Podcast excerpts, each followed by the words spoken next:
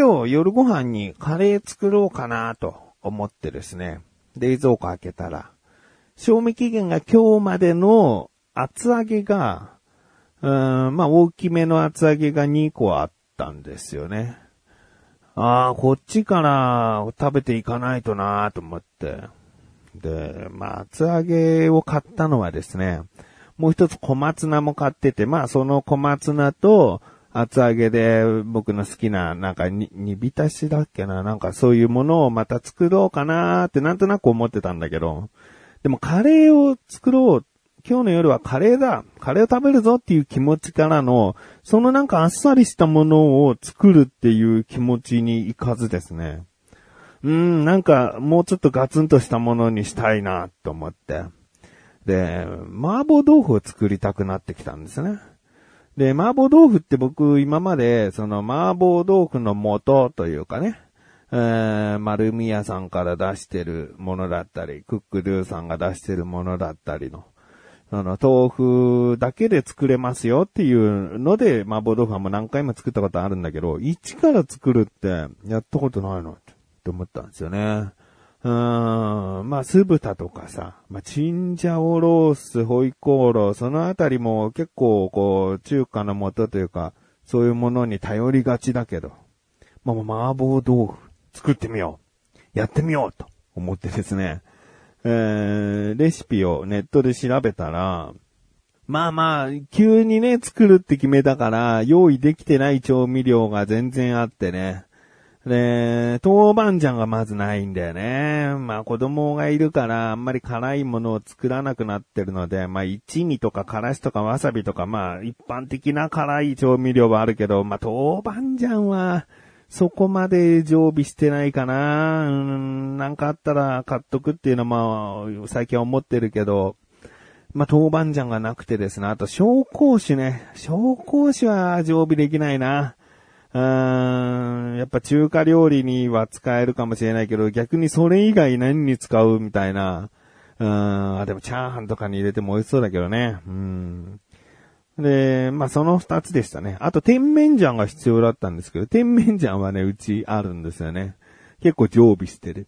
うん、もう、キャベツと豚肉と甜麺醤でホイコーロってもう簡単にできますから。だから逆に、まあ、ホイコーローはもう元を買わず、中華料理のその元を買わず、甜麺醤を、うん用意しておけば大丈夫かなっていうところですね。まあ、いろんなものにも使えます。なんかコクを出したいなと思ったら甜麺醤入れちゃうっていうね。えー、だその、まあ、二つですね。豆板醤と紹興酒がうちにはなかったので、まあそれを、まあ豆板醤は味噌、普通の、えー、味噌汁に使う味噌。で、紹興酒はもう普通の料理酒。で、なんとかやってみようと思って。で、やってたらですね、なんかいい匂いしてきて、おー、まあまあ全然ね、まずくなるというものを入れてはないから、あ美味しそうな匂いだと。で、もともと小松菜は厚揚げとセットで考えてたから、なんか、チンゲン菜じゃないけどさ、なんか、まあそんな長くはせずに短めに、まあ4センチ、5センチぐらいの長さに切って、その、麻婆豆腐に入れたんだよね。そしたら彩りもちょっと良くなってきて。で、しばらく煮込んで、最後水溶き片栗粉でとろみ出したら、ご飯にかけて、で食べてみたんですよね。そしたら、すごく懐かしい気持ちになって。で、これ、小学校の時、給食で食べた味じゃんって。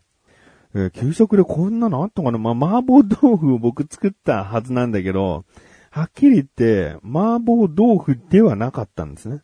やっぱ豆板醤とか紹興酒ぐらいのこう、まあ、中華特有の香りが強いものを入れてないから、うん、まあ、甜麺醤ぐらいだからね、中華っぽいものって言ったら。だから、なんかこう、麻婆豆腐じゃないんだけど、こう、美味しいとろみのある煮物ができたわけですよね、豆腐煮が。で、これネットで、なんか給食の旨煮っていうので調べて、あ、豆腐の旨煮っていうのが出てきたんですね。あ、これを僕は作れたんだっていうね。うーん、で、神さんに、食べてもらったら、神さんももう何も言わずね、僕がこれ給食っぽい味なんだけどって言わずに食べたら、給食で食べたことあるんだよ。もう、だって神さんもともと大阪、あ鹿児島、大阪ってこう、小学校時代過ごしてるから、この全国的な給食の味になってるはずだから。誰しもが食べたことある味だったんじゃないかな。僕はね、関東に、神奈川に住んでるんで、神奈川県での小学校時代の給食の味でもあったし、鹿児島、大阪での給食の味でもあったと。いうことですよね。だからもう、ね、東北以上は行ってないけど、この下の方はもうほとんど、うん、共感できる給食の味の豆腐の旨煮が作れたなと思って。まあ、これだからね、料理は、ちょっと面白いね。うん。ということで、料理が好きな自分がお送りします。菊池のなだらか向上心。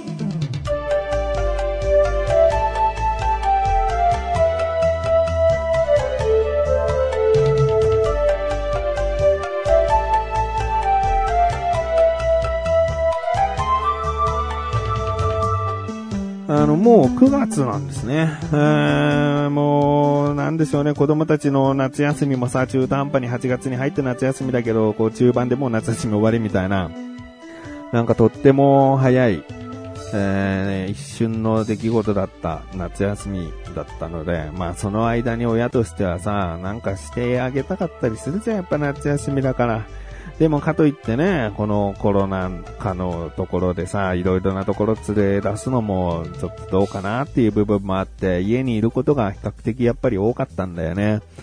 で、まあ家の中にいても、もうどっか遊園地行くぐらい楽しめることって子供たちの中にあって、それは何かというと、僕の友人のシバンちゃんという男がいるんですけど、まあこの子も結婚してて、小学校1年生の娘さんがいるんですけど、このシバンちゃんという男が、子供たちが大好きでね、うちに来て一緒にゲームとかなんか遊んだりとかすることが、もう遊園地行くぐらい嬉しい、楽しいことらしい。で、シバンちゃんとこもね、もちろん、こう、小学校の1年生の娘さんがいるわけだから、まあ、娘さんも連れてきて、うちで遊ぼうよっていうことになったんですよね。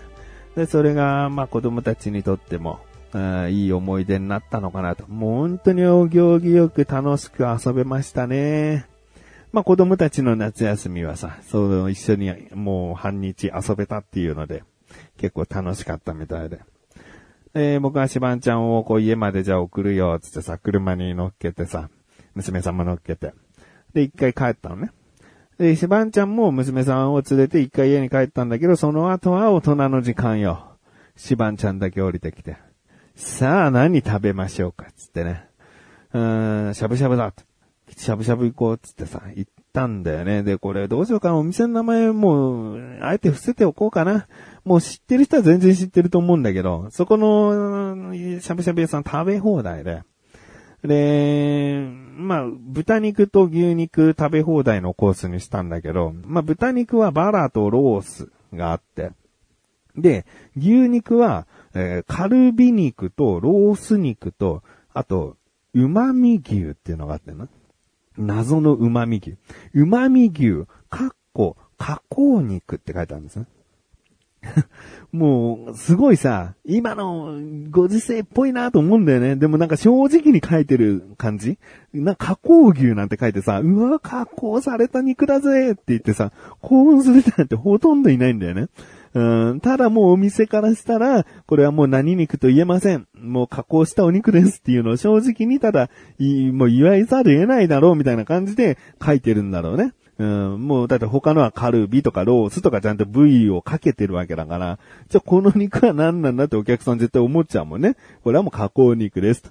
旨味牛、かっこ加工肉。うん、虫番ちゃんとさ、まあ、これはちょっとね、どうかと思うよね。なんか、抵抗あるよね、みたいな話しつつ。でもまあ、全種類とりあえず食べましょうよってことになって。で、それぞれを一皿ずつまず頼んだんだよね。で、美味しいなとか思ったり、まあ、個人的にね、それぞれが、えー、も、もっとこれ食べたいなっていうのがあったら、それをもうずっと頼みましょうよって話になって。で、まあ、豚のね、ロースとバラは、まあまあまあ、想像通り。で、問題は牛だよね。牛がさ、あの、順番に一個ずつ頼めばよかったんだけど、まとめて頼んだから3皿まず並ぶわけだよね。で、まあ、結構脂身がしっかりと、こう、表面に現れているもの、えー、全体的に赤いもの、で、もう一つが全体的にこう赤いけれども、わずかにこう白い感じが残った、えー、お肉。この三つがあって。で、脂身がしっかり出てるやつは、もうそれはこれカルビだろうと。うん。で、食べてみたら、うん、まあカルビだな。これがカル、牛のカルビ肉だなって、二人で思って。で、問題はこの二つよ。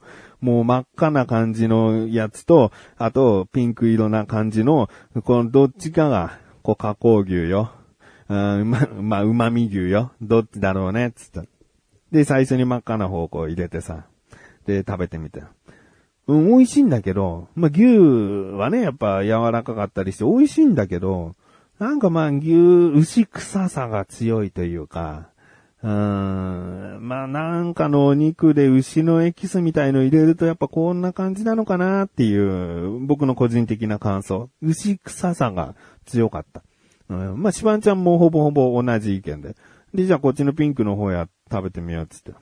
で、ピンクの方食べてみたら、さっきのやつよりも牛臭さはもう全然抑えられてて、かつ柔らかい。で、食べやすかったんですよね。ああ、柔らかいな。もうカルビのやつよりも、この、真っ赤なやつよりも食べやすいなってなって。えー、どれが美味しかった？うーん、まあ、牛だったらこれですかねって二人でこう共通して 指さしたのがピンク色のやつで。じゃあこれ結構多めに頼んじゃおうか、つって。まあ、その頼むときはさ、タッチパネルで頼むから、店員さん呼んでこれを何個くださいじゃないから、タッチパネルで、うん、これはじゃあ、えー、ロースなのか旨味牛なのかどっちかね、つって。で、我々としたらさ、やっぱ自分たちの舌を信じたいというかさ、こう加工されたお肉とさ、普通のそのままのロース肉がさ、わからないようじゃさ、ちょっとがっかりしちゃうじゃん。だからこれはロースでしょと。ロースって柔らかいイメージありますからね。そうだね。じゃあロース3枚みたいな感じで頼んだらさ、明らかにこう赤いやつだよ。うん。で、こう火入れて食べてみたら、やっぱりこう牛臭さの強いお肉だったんだよね。で、まさかまさかと思ってさ、旨味牛、かっこ加工肉はさ、3枚頼んで、で、届いて、これじゃん、つって。で、しゃぶしゃぶして食べたらさ、やっぱうまいわけ。なんかもう二人でさ、うん、うまい顔はしてるもののどこかこう情けないというか、いやでもこれは、どうなのかな？下の相当超えてらっしゃる方からすれば、うわーこんな人工的な感じの肉は嫌ですねって思うのかもしれないけど、僕とかシマンちゃんのような、まあシマンちゃんも巻き添え食らすけど B 級舌な、うん、二人だったら、これでいいよな。これをうまいと感じる人生でいいよなって。これ半ば諦め感がありつつも、もう美味しいお肉食べれてればいいじゃないかっていう思いでね。うん、まあ美味しく食べましたと。いうことですね。気になるという方はですね、えー、旨味牛、かっこかっこ肉をね、食べてみてください。これが、うわー、人工的って思う人がいるんだとしたら、うん、まあまあ、すごい。すごいって、一言ですね。じゃあお店も行っといた方がいいんですかね。えー、温野菜ですね。温野菜でしゃぶしゃぶ食べ放題のお店で、えー、終わっていなければ、旨味肉、かっこ加工肉があるので、ぜひ食べてみてください。